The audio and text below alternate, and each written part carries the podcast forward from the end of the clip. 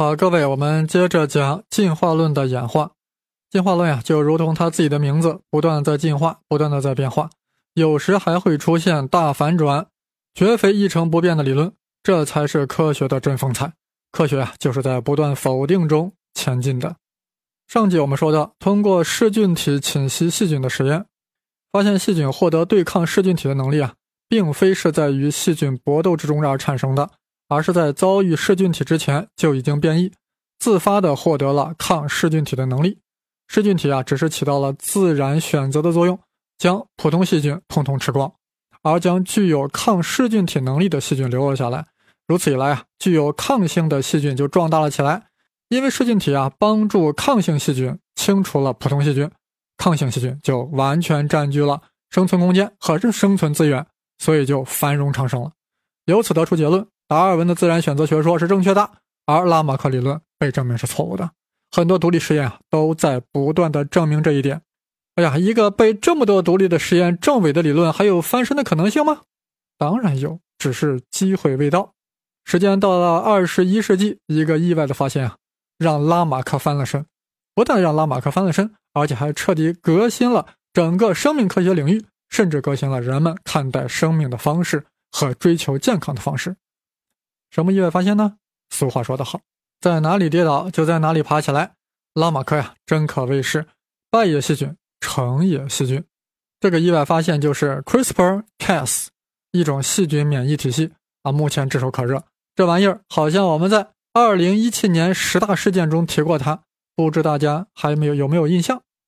一般说来啊，细菌体内有一条染色体，染色体啊又是由一条。双股环状 DNA 分子组成，注意是环状的，不是链状的。为啥呢？因为它是细菌啊。那么 DNA 呢，又是由碱基序列所构成的。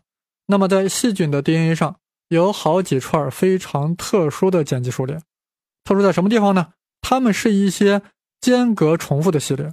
啥意思？也就是说，在细菌 DNA 上有一段很特殊的序列，几十个碱基构成的。特殊 DNA 序列连续串联重复了多次，但这个重复呀，不是一个挨着一个的，而是在重复单元之间有一段间隔。那么这个间隔序列呢，也大约有几十个碱基那么长，但这些间隔序列可不是重复的，而是变化多端的。起初呢，也没有发现什么规律，后来才知道，这些间隔序列竟然与某种病毒的 DNA 片段完全一致。这真是匪夷所思呀！想想细菌的 DNA 上的间隔序列，竟然跟某种病毒的 DNA 片段完全一致，你不觉得很奇怪吗？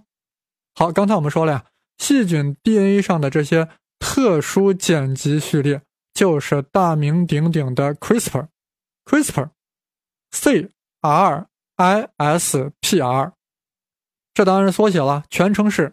啊，我要念英语了啊，大家就凑合听听啊。Clustered, regularly interspaced, short palindromic repeats。啊，这个翻译成中文特别麻烦。简单的说呀，就是细菌基因组里存在一簇簇重复的回文序列。这个回文序列啊，叫 repeats，repeat 嘛，重复嘛，是吧？那么这个 repeats 的长度呀，一般在二十八到三十七个碱基之间。而回文重复序列之间分布着一些间隔序列，也就是 spacer。那么 spacer 长度呀，一般在三十二到三十八个碱基之间。简单的说呀，就是每两个 repeat 之间夹了一个 spacer，每两个回文序列之间夹着一个间隔序列。为啥要间隔序列呢？就是因为它呀被 DNA 上的回文序列分隔开了。间隔开了，分隔开了，它处于两个分隔中间的间隔，所以它叫间隔序列。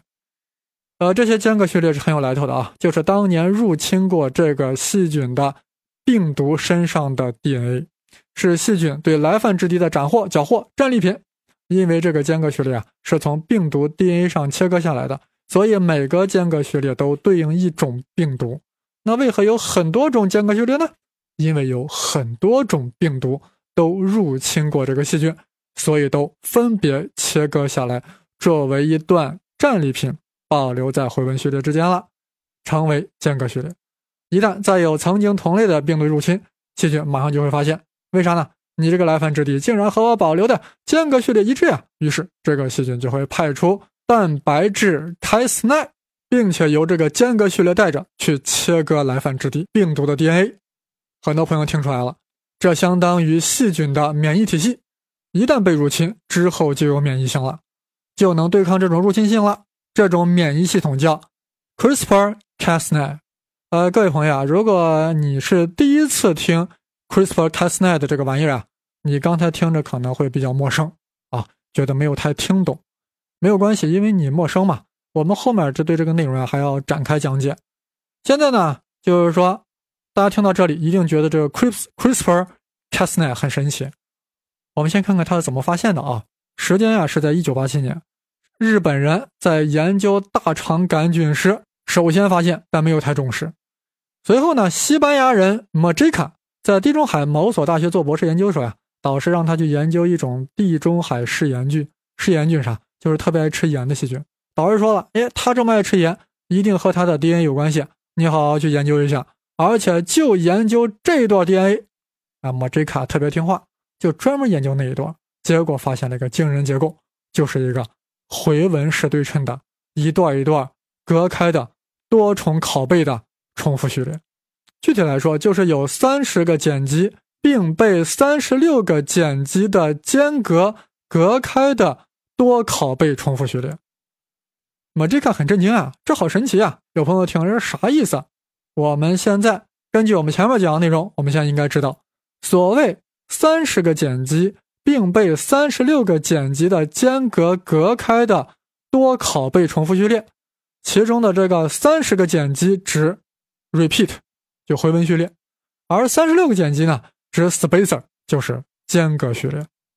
而且这些回文序列啊，基本是同样的序列，要不咋叫 repeat 呢？对吧？而间隔序列 spacer 虽然只是三十六个碱基，但各有不同，因为它们代表不同的。曾经入侵的病毒的 DNA 片段，有人说都是三十六个碱基，怎么各有不同呢？那三十六个碱基，它排序不一样呀，是不是？好了，必须要注意，这是刚才所说这些啊，是后来知道的。那当时的莫吉卡啊，就那个博士，莫吉卡是如坠九云雾呀。但他很好奇啊，好奇心迫使他要研究下去，到底怎么回事？但同行们呀都打击他，说研究这个根本没意义啊，你研究那干啥？啊，就差点呀，就把这位西班牙人啊说成之前日本人了。但好奇继续驱动他继续研究，结果都没人给他科研经费，没办法，做不成实验了，没钱嘛，对吧？咋办？他就找了一个不花钱的研究办法，去研究生物信息学。哎，这为啥不花钱呢？你只需要用台电脑查找别人已经做过的 DNA 测序就可以了，研究别人做过实验嘛，查信息嘛。结果发现，在二十多种微生物里面。都存在这种重复的序列，但发现了也没啥用，因为早有同行告诉他，这种重复序列啊并不罕见。你好奇个 nothing，但莫吉卡就好奇这个细细菌保存这个重复序列到底是为了啥？总有些用处吧。当时的莫吉卡已经穷到了只能检索电脑资料了。有一天他冒出一个念头：我为什么要只检索细菌的 DNA 序列呢？我也可以去看看病毒的 DNA 序列啊。反正又不花钱啊，于是他就用那个嗜盐菌的间隔序列啊，放到病毒数据库中去搜索，结果发现很多间隔序列竟然与病毒的 DNA 给配上了。也就是说，嗜盐菌的很多间隔序列啊，就是病毒 DNA 的片段。哇，莫这卡成功了！这个电脑数据库的搜索呀，让他把细菌和病毒联系在了一起。为什么细菌和病毒共享一段 DNA 片段呢？此时的马杰卡意识到。这种序列啊，就是起到了免疫作用，就是细菌在对抗病毒的再次攻击的。马吉卡兴奋了起来，奋笔疾书写成论文，投给了世界最顶级的期刊《Nature》自然，被拒了。再投给美国科学院学报，又被拒了。那没办法，他投给了一个很一般的期刊发表了，所以也就没啥反响嘛，对不对？投的期刊太低端了嘛。与此同时，法国有个生物学家叫什么 Wagnot。也得出了类似猜想，但也未能充分证实。终于有一个法国博士 Howers 在研究如何让生产酸奶的乳酸菌抵抗噬菌体的攻击时，证实了这一猜想。他们发现啊，一旦乳酸菌基因组里有了 DNA 突变，确切的说，就是 DNA 的 CRISPR 序列中一旦增加了新的间隔序列，就能抵抗噬菌体的侵袭。当然，我们现在很清楚呀，这个增加的序列序列间隔就是那种病毒噬菌体 DNA 上的一个片段，由此证实了这种序列的确起到了免疫作用。不但如此呀，Howard 博士还发现，如果细菌一旦缺失一种蛋白质，确切的说，一旦缺失了核酸酶 Cas9，即便发生了突变的细菌，也会失去对噬菌体的免疫能力。这说明啥？说明细菌只获得了噬菌体的病毒的 DNA 片段还不行，还要有核酸酶 Cas9 才能实现对抗噬菌体的入侵。啊，现在我们大家很清楚了呀，这个 Cas9 就是一把大剪刀，九号大剪刀。什么叫 Cas9？C-A-S 九啊，耐九，专门用来剪切噬菌体 DNA 的大剪刀，九号大剪刀。生物进化的主要动力到底是什么？是用进废退，还是自然选择？是渐变还是突变？是适者生存，还是幸运者生存？进化论，论如其名，本身也在不断的进化、不断演化，波澜壮阔，起伏跌宕。时至今日，它还在进化之中。我们现在把细菌这个免疫机制的过程呀，再完整的说一遍。听的时候呀，别忘了我们的主题，所以一边听呀，一边要结合拉马克的理论思考一下，看看有没有什么顿悟，看看这个过程中呀，是不是有用进废退。首先从噬菌体开始，噬菌体是一种病毒，就是一团由蛋白质外壳包裹的遗传物质，专门以细菌为宿主，就爱吃细菌。噬菌体是这样攻击细菌的：首先咬住一个细菌，然后将自己体内的遗传物质。也就是 DNA 嘛，排入到细菌体内，然后把自己的蛋白质外壳呀就留在细菌体外了。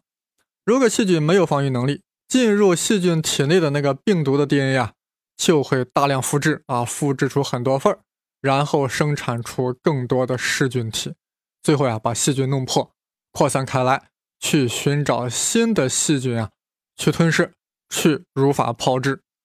哇，这听起来很可怕呀！所以细菌啊很怕噬菌体，但细菌并不会坐以待毙，他们会和病毒搏斗，偶尔还能取得胜利。具体的抵御方式是，一旦噬菌体入侵，细菌就会派出 Cas1 和 Cas2 去迎击噬菌体的 DNA。在菌剂里的搏杀中呀，Cas1 和 Cas2 在噬菌体 DNA 上剪切下来一段，绝不是随便的一段啊，而是那种适合作为战利品的一段。适合作为标识的一段，然后细菌把这一段啊小心翼翼地保留在自己的 CRISPR 序列中，这一段就是所谓的间隔序列啊，当然是新添加的间隔序列，因为啊那个细菌的 CRISPR 上可能已经有了一些别的间隔序列了啊，就是过去别的病毒侵袭它的时候留下那个间隔序列，那么这个新的间隔序列啊就作为。识别这个新品种的噬菌体的标志了。如果下次再有这样的噬菌体入侵细菌，那么 CRISPR 这个防御系统就会起作用。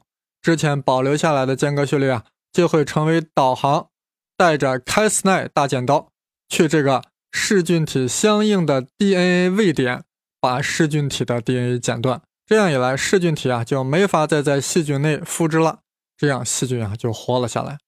啊，这里补充一点啊，刚才说的什么 Cas one、Cas two，一直到 Cas nine，也就是说 Cas 一、Cas 二、Cas 三、Cas 四，一直到 Cas 九，这是整个免疫过程中需要的一系列蛋白质，功能不同。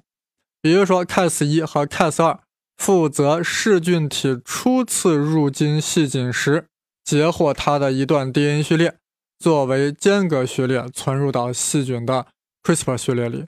等这种噬菌体啊再次入侵细菌的时候呀，Cas9 就负责去把噬菌体的基因组切断。听到这里，大家意识到什么了吗？细菌通过与噬菌体搏斗而获得的免疫能力，不正是拉马克理论的体现吗？哎，好像有点突然啊，心里有点接受不了，是不是？好，我换个讲法再来一遍。当细菌遭到噬菌体攻击的时候，绝大多数细菌就死翘翘了。但有个别细菌在噬菌体的猛烈攻击下，不知道靠什么方式就顽强地活了下来。而且它在和噬菌体的搏斗中获得了一个军功章，也就是说，从噬菌体的 DNA 中抢夺过来一段序列，然后作为一个间隔序列保留在自己的 CRISPR 序列之中了。从此，细菌对这种噬菌体就有了记忆，一种刻骨铭心的记忆，一种珍藏在自己 CRISPR 序列中的记忆。那 CRISPR 序列上是它自己 DNA 序列中的一段，一段特殊的一段。那么之后呢，再有携带这种 DNA 序列的噬菌体来攻击细菌的时候，细菌啊不但能识别出来，而且能够成功抵御，直接派出大剪刀。就把它咔嚓了。这个大剪刀的名字叫 Cas9 Cas9，噬菌体啊就直接嗝屁了。细菌后来为什么可以成功的对抗噬菌体呢？是因为它在第一次与噬菌体搏斗的时候呀，练就出来了一种能力，一种免疫能力，是练出来的，而不是随机突变出来的。这不正是用进废退吗？而且这种细菌的后代还能继承这种抵御噬菌体的能力。这不就是获得性遗传吗？这不就是板上钉钉的拉马克吗？朋友们，此时此刻啥感觉？这世界无奇不有，千万别觉得那个啥，否则就那个啥了。为了让大家更好的感受呀，我再讲一遍。当然，再换一个说法啊，略微换一下。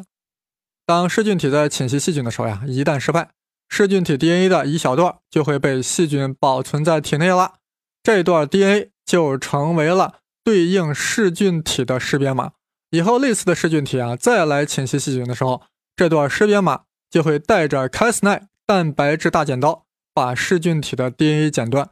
一旦剪断，你还复制个 nothing，于是就消灭了这些噬菌体病毒。